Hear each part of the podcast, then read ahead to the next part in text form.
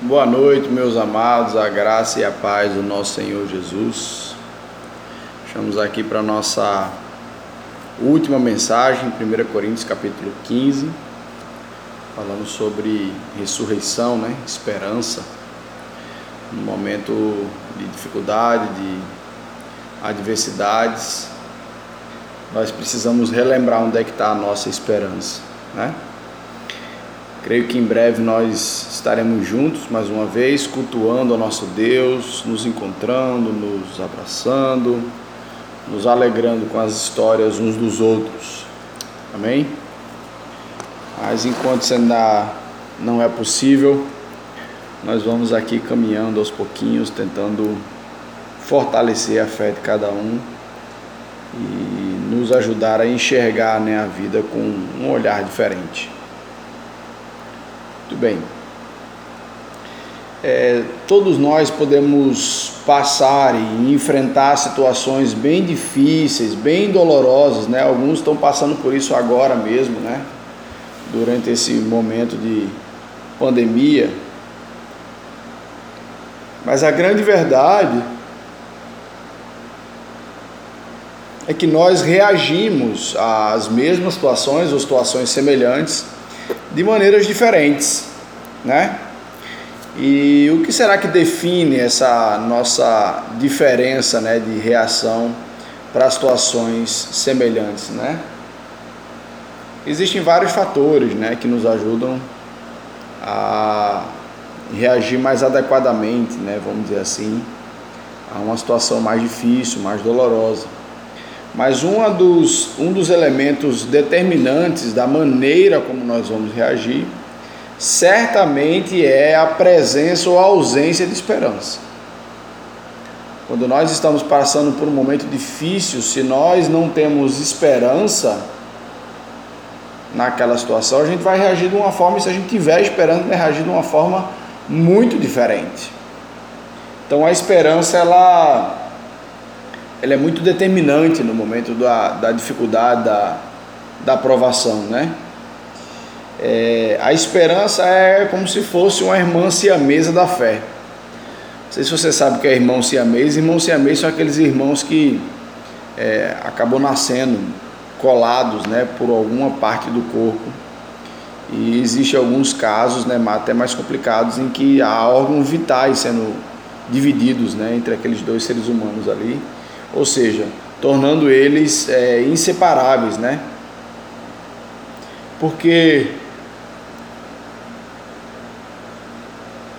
tanto a fé quanto a esperança creem naquilo que não se vê, creem na, apesar da circunstância, né? Apesar dos argumentos contrários.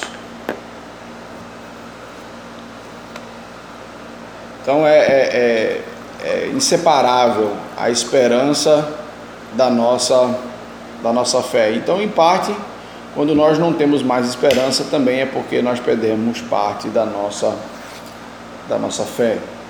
É, Paulo passou e se esforçou né, no capítulo 15 inteiro para poder provar que a nossa ressurreição e a ressurreição de Cristo Jesus é verdadeira e por isso podemos confiar. Usou argumentos é, testemunhal, né? pessoas que viram, usou argumentos lógicos, usou argumentos teológicos né? para poder defender que de fato Cristo ressuscitou, né? Além de que ele mesmo havia visto, né, Jesus ressurreto. Então, para ele era era absurdo, né, dizer que Jesus não havia ressuscitado, tendo uma vista que ele tinha o visto. Pois então, então hoje nós vamos abrir mais uma vez a Bíblia em 1 Coríntios capítulo 15. Peço que você abra aí a sua Bíblia, 1 Coríntios capítulo 15. Dos versículos 35 a 58. Hoje é, é grandinho o texto, hein? 1 Coríntios 15, do 35 ao 58.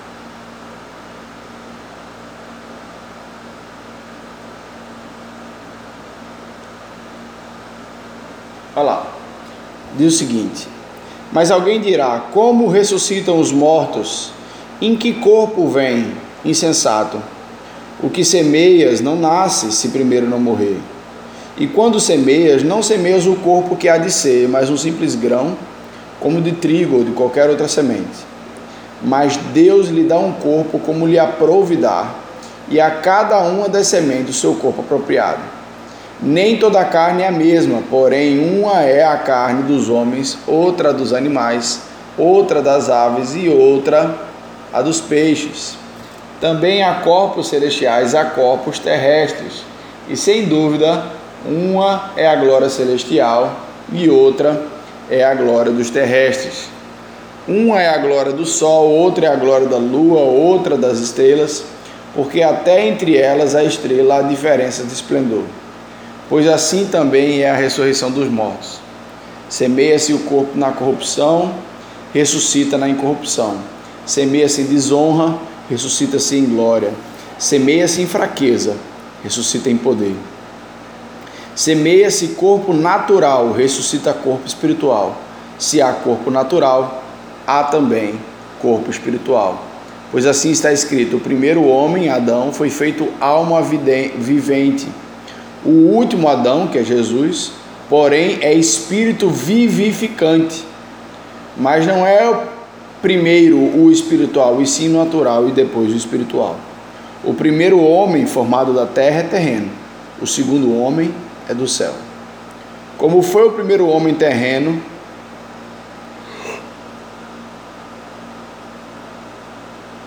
tais são também os demais homens terrenos, e como é o homem celestial, tais também os celestiais. E assim como trouxemos a imagem do que é terreno, devemos também trazer a imagem do que é celestial. Isto afirma, irmão, que a carne e o sangue não podem herdar o reino de Deus nem a corrupção herdar a incorrupção. Eis que vos digo um mistério: nem todos dormiremos, mas transformados seremos todos. No momento, no abrir e fechar dos olhos, ao ressoar da última trombeta, a trombeta soará, os mortos ressuscitarão incorruptíveis e nós seremos transformados, porque é necessário que esse corpo corruptível se revista de incorruptibilidade e que o corpo mortal se revista de imortalidade. E também que esse corpo corruptível se revestir de incorruptibilidade é o e o que é mortal se revestir de mortalidade, então se cumprirá o que a palavra está escrita. Tragada foi a morte pela vitória. Onde está, a morte, a tua vitória? Onde está, a morte, o teu aguilhão? O aguilhão da morte é o pecado, e a força do pecado é a lei. Graças a Deus que nos dá a vitória por intermédio do nosso Senhor Jesus Cristo. Portanto, meus amados irmãos, sede firmes e inabaláveis e sempre abundantes na obra do Senhor, sabendo que no Senhor o vosso trabalho não é vão. Vamos orar? Senhor Deus, eterno Pai, te agradecemos, ó Pai, por essa noite pela tua santa palavra, Senhor Deus, que nos ensina a verdade, ó Pai. Onde podemos ter esperança, Senhor Deus, de fato nos apegarmos, ó Pai, àquilo que de fato é, é uma esperança verdadeira e confiável. Apesar das dificuldades, ó Pai, agradecemos esses momentos, ó Pai, que nós estamos passando que cada um, ó Pai, possa ter momentos de aprendizado preciosos, ó Pai, com a tua vontade diante da tua palavra. É assim que nós choramos, em nome do teu filho amado Jesus. Amém. Muito bem. Então, é, Paulo provou que a ressurreição de fato ocorrerá. E agora eles perguntam, né? E como é que vai ser essa ressurreição, né? Como é que é algo decomposto? Como é que é algo cremado? Como é que é algo que foi jogado ao mar pode voltar a viver?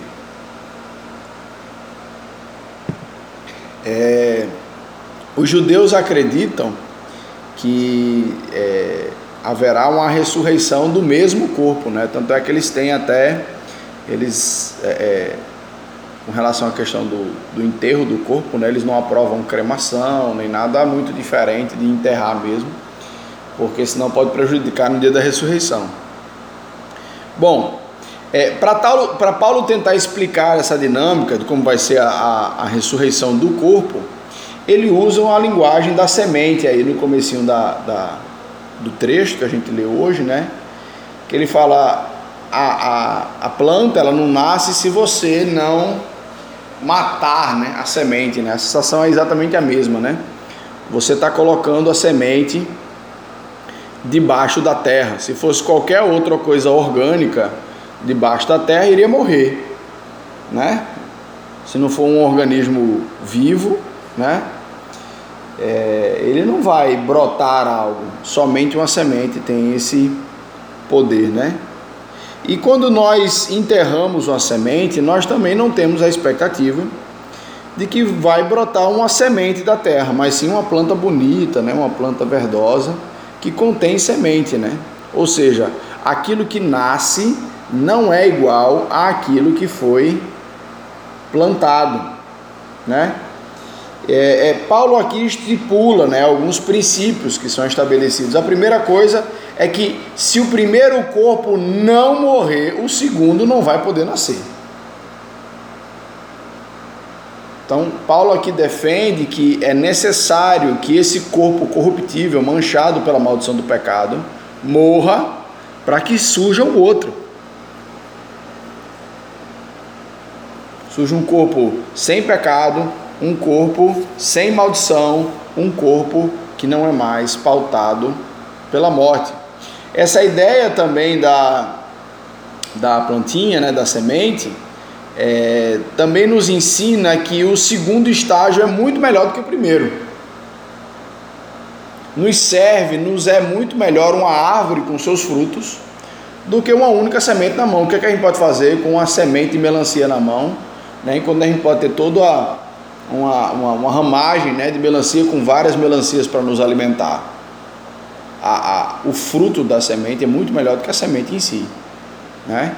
Então, a, a gente pode ter certeza que quando Cristo nos der um novo corpo, ele vai ser muitas vezes melhor do que esse corpo que nós temos agora.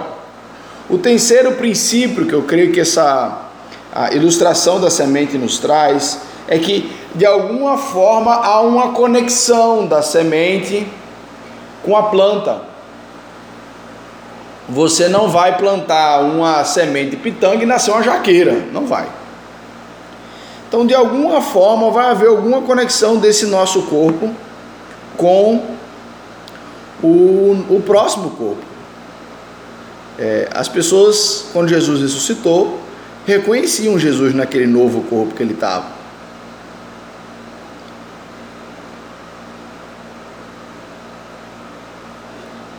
Como se de alguma forma aquele corpo fosse semelhante né, ao corpo que ele tinha antes de morrer.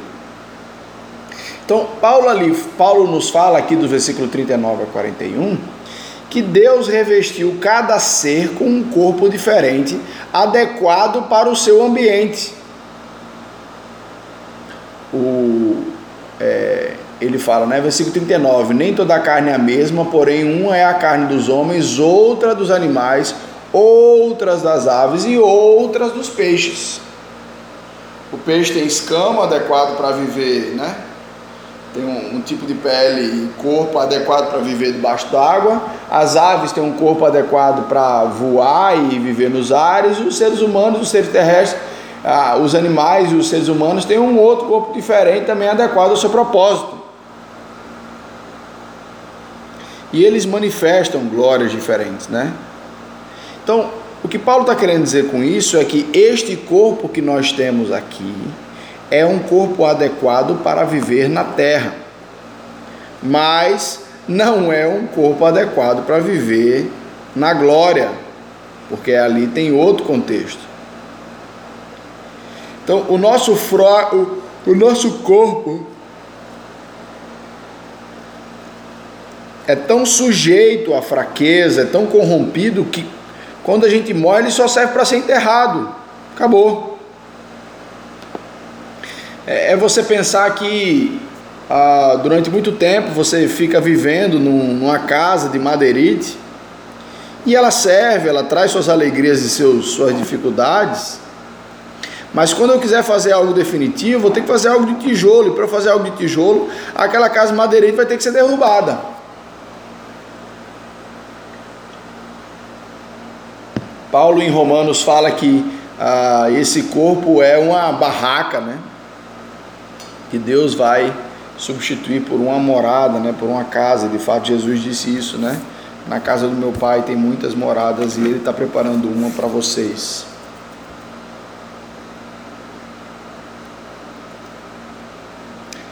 Então veja, não importa quanto nós cuidemos do corpo que nós temos hoje, devemos cuidar dele porque é templo do Espírito Santo. Ah, podemos ter uma vida mais saudável, mais adequada, cuidando do nosso corpo mas ele com o tempo vai continuar enfraquecendo, não tem como. Os gregos também naquela época valorizavam muito o corpo, né? Tinha, é, é o início das é o início da, dos Jogos Olímpicos, né? É, isso aconteceu ali na Grécia. Então havia um culto muito grande ao corpo, à, à saúde, né? Mas Paulo é, é é, enfático né, em dizer que, na verdade, por mais que nós nos importemos com esse corpo, ele é fadado à fraqueza, à corruptibilidade, né, isso que ele chama. Então, Deus é o dono da vida, né? É Ele que dá o que a Bíblia chama lá no, no na, quando Deus criou Adão e Eva, né? que diz que ele soprou nas narinas, né? no original lá no hebraico está escrito o Nefesh Hayah, né? o sopro vivente. Então, Deus é quem dá a vida. A semente em si, ela não tem vida. Deus é que vai lá e faz ela brotar. Por mais que nós avancemos na tecnologia, o ser humano não consegue fazer brotar a vida. Ele consegue clonar a vida, ou seja, ele sempre parte de algo que já está vivo, mas ele não é capaz de gerar a vida. Né? Isso é algo que é exclusivo de Deus. Então veja, os gregos não conseguiam acreditar na ressurreição, a gente já trabalhou isso. Por quê? Porque eles não conseguiam conectar como é que esse corpo fraco e é, é, é, debilitado que nós temos vai conseguir abarcar a imortalidade da alma.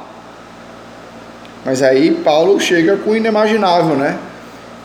Qual o problema de vocês da ressurreição? E se Deus der um tipo de corpo diferente?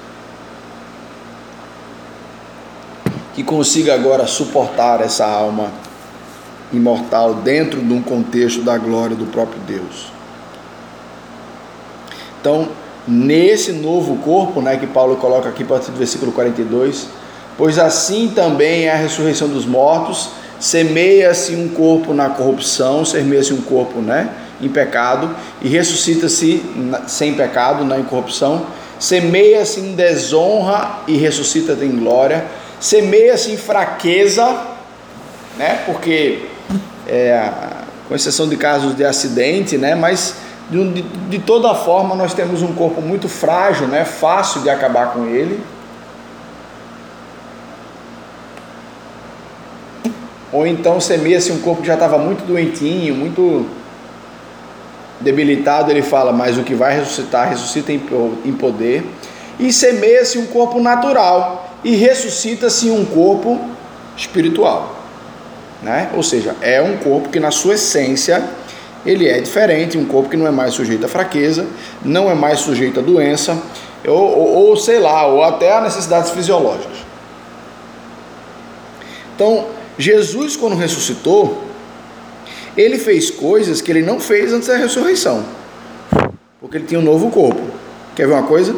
Tem um momento em que os discípulos eles estavam todos trancados, reunidos, e Jesus aparece lá dentro da casa. Jesus atravessou a parede. Jesus desaparecia, né? Jesus se teletransportava, né? Vamos dizer assim. Mas Jesus também comeu. Jesus também pôde ser visto. Jesus também pôde ser tocado. Então, você vê que é um corpo, mas é um corpo é, diferente, né? Então, esse corpo espiritual, como ele agora não tem mais corrupção, não tem mais guerra entre o desejo do pecado e o desejo da vontade de Deus. Esse novo corpo que nós vamos ganhar é um corpo em que essa batalha não tem mais o seu lugar. Isso é coisa do corpo natural, como o Paulo chama aqui, né? Do corpo desse mundo, ou seja, um corpo que foi herdado de Adão. O novo corpo vai ser um corpo herdado do próprio Cristo. Gente, a gente precisa é, entender que nós estamos falando de algo grandioso, maravilhoso, e Paulo está tentando descrever o indescritível. Tentar descrever a glória é tentar descrever o indescritível.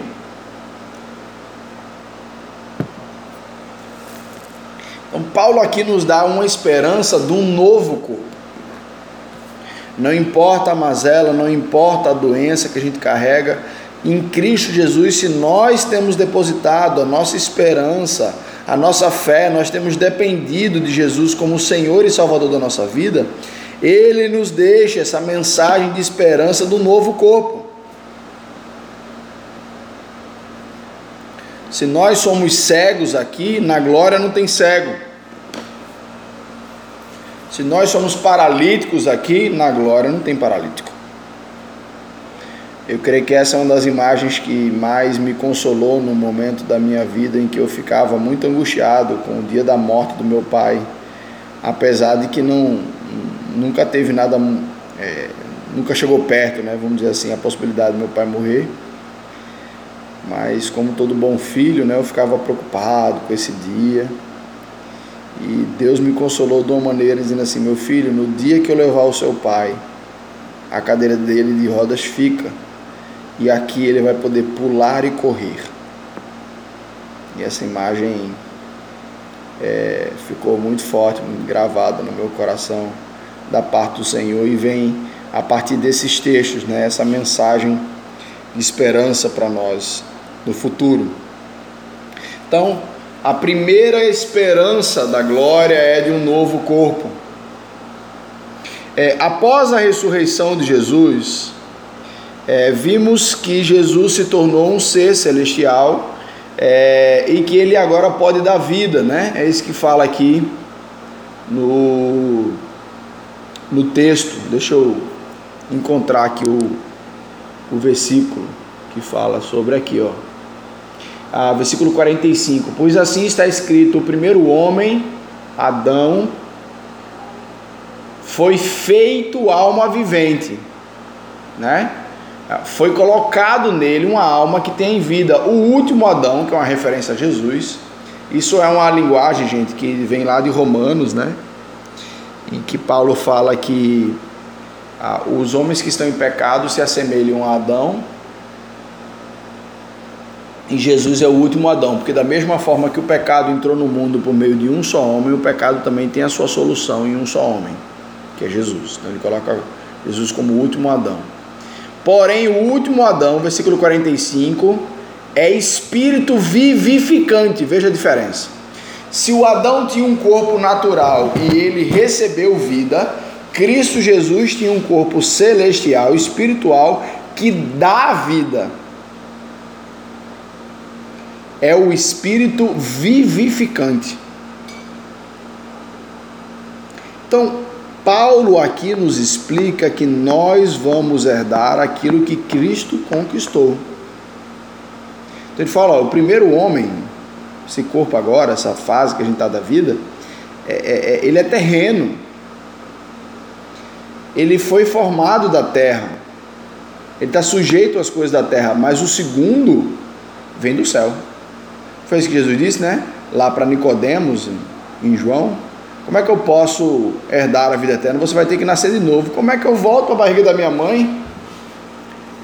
E aí Jesus fala: você tem que nascer de novo, nascer dos céus. Quem nasce da carne é carne, mas quem nasce do espírito é espírito. Então, a nova natureza e o novo corpo a gente herda de Jesus porque ele conquistou isso para gente. E tudo isso acontecerá quando? Quando? Não, perdão antes da gente entrar nisso, vamos abrir a Bíblia em 1 João, capítulo 3, versículo 2. sobre essa questão dos méritos de Jesus que nos são dados, né? É, 1 João capítulo 3, versículo 2. Amados, agora somos filhos de Deus e ainda não se manifestou o que havemos de ser. Olha, já e o ainda não. Já somos filhos de Deus, mas ainda não foi manifestado na sua plenitude, na sua completude, o que significa isso. Sabemos que quando ele se manifestar, ou seja, quando o Filho de Deus, quando Jesus se manifestar, seremos semelhantes a ele, porque haveremos de vê-lo como ele é. A gente vai ver e nos tornar semelhantes a ele.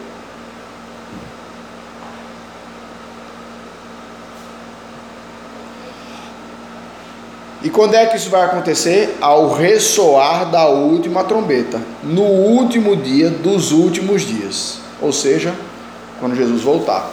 Eu já ensinei para vocês que nós já estamos vivendo os últimos dias, viu?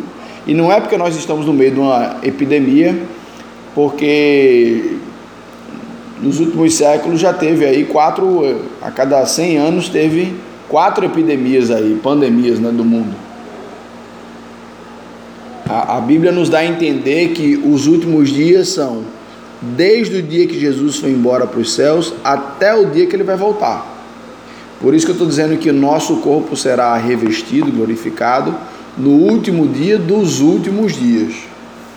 Né? Quando é que vai ser isso? Só Deus sabe.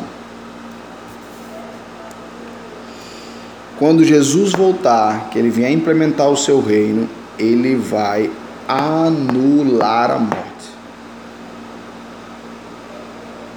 A morte existe porque ela é a punição do pecado. Quando Jesus resolver definitiv, definitivamente o problema do pecado, a morte vai deixar de existir.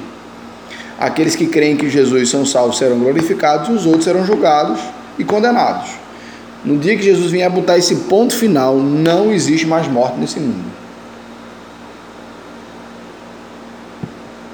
É, é louco pensar isso, né? Mas é o que a Bíblia está nos ensinando. Porque, olha aqui no versículo 54, né? E quando esse corpo corruptível se vestir de incorruptibilidade, o que é mortal se revestir de imortalidade, então se cumprirá, veja, se cumprirá a palavra que está escrita: tragada foi a morte pela vitória. Onde está a morte, a tua vitória? Onde está a morte, o teu aguilhão? O aguilhão da morte é o pecado e a força do pecado é a lei. Graças a Deus que nós temos a vitória sobre o pecado e sobre a morte por intermédio do nosso Senhor Jesus Cristo. Interessante como nós não conhecemos essa outra realidade, porque de fato ela ainda não chegou, e nós estamos tão presos à ideia do ciclo da vida, né? Nascer, crescer, casar, multiplicar, morrer, nascer, crescer, multiplicar que a gente acha que isso nunca vai cessar. A gente acha que sempre vai ser assim. Gente, talvez até alguns pensam né, que a gente vai lá para o céu, vai viver com Jesus, e o mundo vai continuar aqui, nascendo, crescendo, morrendo, nascendo, crescendo, morrendo, nascendo, crescendo, morrendo. Mas a Bíblia fala que vai chegar um dia em que a morte não fará mais parte do nosso dia a dia. Nesse dia, os cristãos que, quando Jesus voltar, os cristãos que estiverem vivos, eles serão transformados num piscar de olhos, né? É o que ele diz aqui no versículo 21. Eis que vos digo um, um 21 não, perdão, 51. Eis que vos digo um mistério, nem todos dormiremos, mas transformados seremos todos. Né? Tanto os que já morreram quanto os que não morreram. Num momento, num abrir e fechar dos olhos, ao ressoar da última trombeta, a trombeta ressoará os mortos ressuscitarão incorruptíveis e nós seremos transformados. Paulo estava falando isso porque ele tinha a expectativa de que aquilo poderia acontecer com ele ainda em vida. Né? Na verdade, agora ele faz parte daquele que vai ressuscitar, enquanto aqueles que estão vivos serão transformados, né? sem precisar passar pela morte.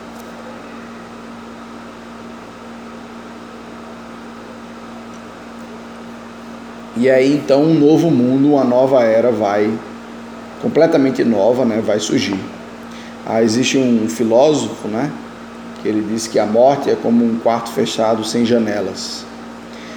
Mas quando nós cremos em Cristo Jesus, nós temos uma esperança do fim da morte, em que na verdade a morte é um quarto com janelas para o trono de Deus, né?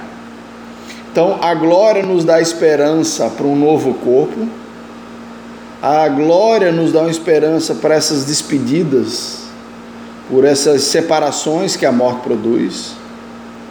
E a glória nos traz uma esperança por, que, que molda o nosso presente. Todas essas verdades não levam a Paulo a um êxtase, a um descanso de que ele não precisava fazer mais nada, porque a vitória e o seu futuro estava garantido. Na verdade, tudo isso leva a uma intensa dedicação e, e, e, sacrifício no serviço ao Senhor, porque ele diz: Eu posso gastar toda a minha vida em prol do reino, porque depois eu vou ganhar outra. Não tem problema. Imagine que você vai ser patrocinado por uma concessionária que a cada mês você vai ganhar um carro zero, novo o quanto você iria se preocupar com o carro que você está? Se você sabe que no próximo mês você vai ganhar um corpo novo, opa, um carro novo.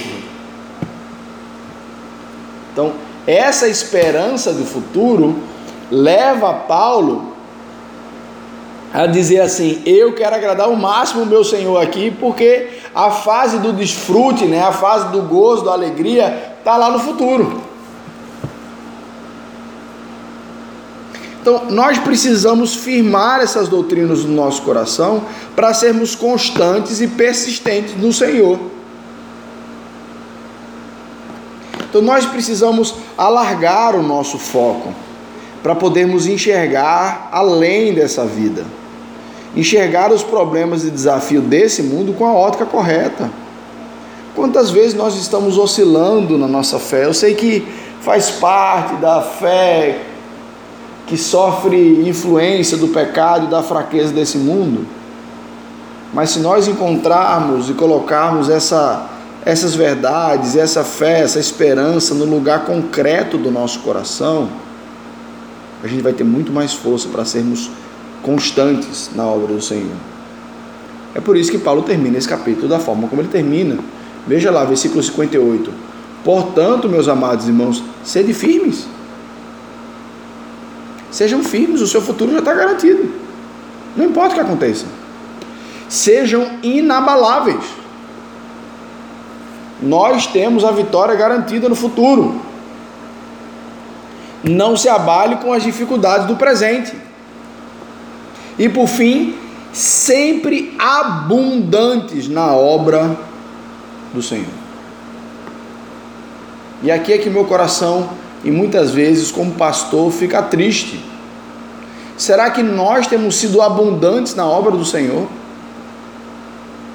Será que a gente está tentando viver essa vida, usufruir dela o máximo que a gente pode? Ou a gente está ocupado demais trabalhando, ou a gente está ocupado demais preocupado com as nossas próprias questões e a gente acaba não sendo abundante na obra do Senhor, porque a gente de fato não crê, não quer é, entender que na verdade nossa, nossa esperança está no futuro e na glória. É triste, porque nos afastamos da verdadeira fé que a palavra de Deus nos ensina.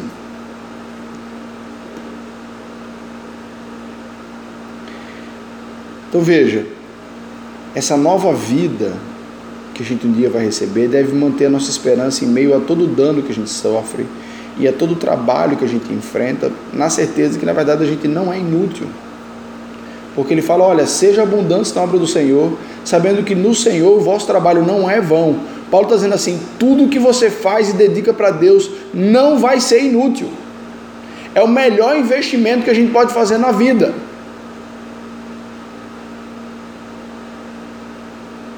Muitos momentos a gente pensa se vale a pena seguir a Jesus, né? Nos momentos que você estiver em dúvida, nos momentos que você fraquejar na sua caminhada cristã, leia esse versículo, 1 Coríntios capítulo 15, versículo 58. Decore esse versículo. Não é vão o nosso trabalho no Senhor, não é vão, não é inútil. Podemos não ver todos os frutos, podemos não ver todos os benefícios, mas pela palavra de Deus nós podemos crer que a melhor coisa, o melhor investimento que nós podemos fazer na nossa vida, no Senhor nada é inútil. Mas se nós nos desviarmos dessa verdade, e começarmos a vivermos demais para nossos próprios desejos, então ao ressoar da última trombeta, muita coisa vai ter sido em vão. A gente pode até perder a melhor fase da vida, que é a fase da vida eterna. Jesus nos advertiu que aquele que quiser ganhar a sua vida vai perdê-la, mas aquele que perder por amor do seu nome vai ganhá-la. Será que nós estamos tentando perder essa vida por amor do nome de Jesus ou estamos tentando ganhá-la para nós, nós mesmos? Eu peço que você se aproprie dessa verdade, da esperança, da glória, faz parte do plano de Deus na qual nós somos incluídos. E assim você possa tomar decisões espirituais melhores e decisões desse mundo também melhores, considerando sempre que no Senhor nosso trabalho não é vão. Amém? Vamos fazer uma oração? Senhor Deus, nosso Pai, te agradecemos, Senhor Deus, por essa noite, Pai, por mais um momento juntos, ó Pai, diante da tua palavra. Nos enche, Senhor Deus, com a tua graça, nos enche, Senhor Deus, com a tua palavra, com a tua misericórdia, com a esperança, ó Pai, do futuro incrível, Pai, que faz parte do plano daqueles que creem em Ti. Existem tantos, ó Pai, agora lá no céu, ao teu lado aguardando, ó Pai, que esse plano seja concluído. E o Senhor nos deu o privilégio de estarmos nesse grupo, apesar de não estarmos juntos dos grandes homens, ó Pai, teus, Senhor Deus, que já passaram por aqui. Mas que nós possamos, ó Pai, nos apegar a essas verdades, para podermos tomarmos decisões difíceis, ó Pai, em Te seguir. Que o nosso sacrifício, ó Pai, a nossa vontade de Te seguir, vá além, ó Pai, muito além dos nossos próprios desejos. Por isso pedimos, ó Pai, que a graça do nosso Senhor Jesus Cristo, o amor de Deus, o nosso Pai, e a consolação do Divino Espírito Santo esteja com cada crente aqui presente e espalhado ao redor da terra. Amém. Deus abençoe, meus irmãos. Se Deus quiser, em breve estaremos de volta.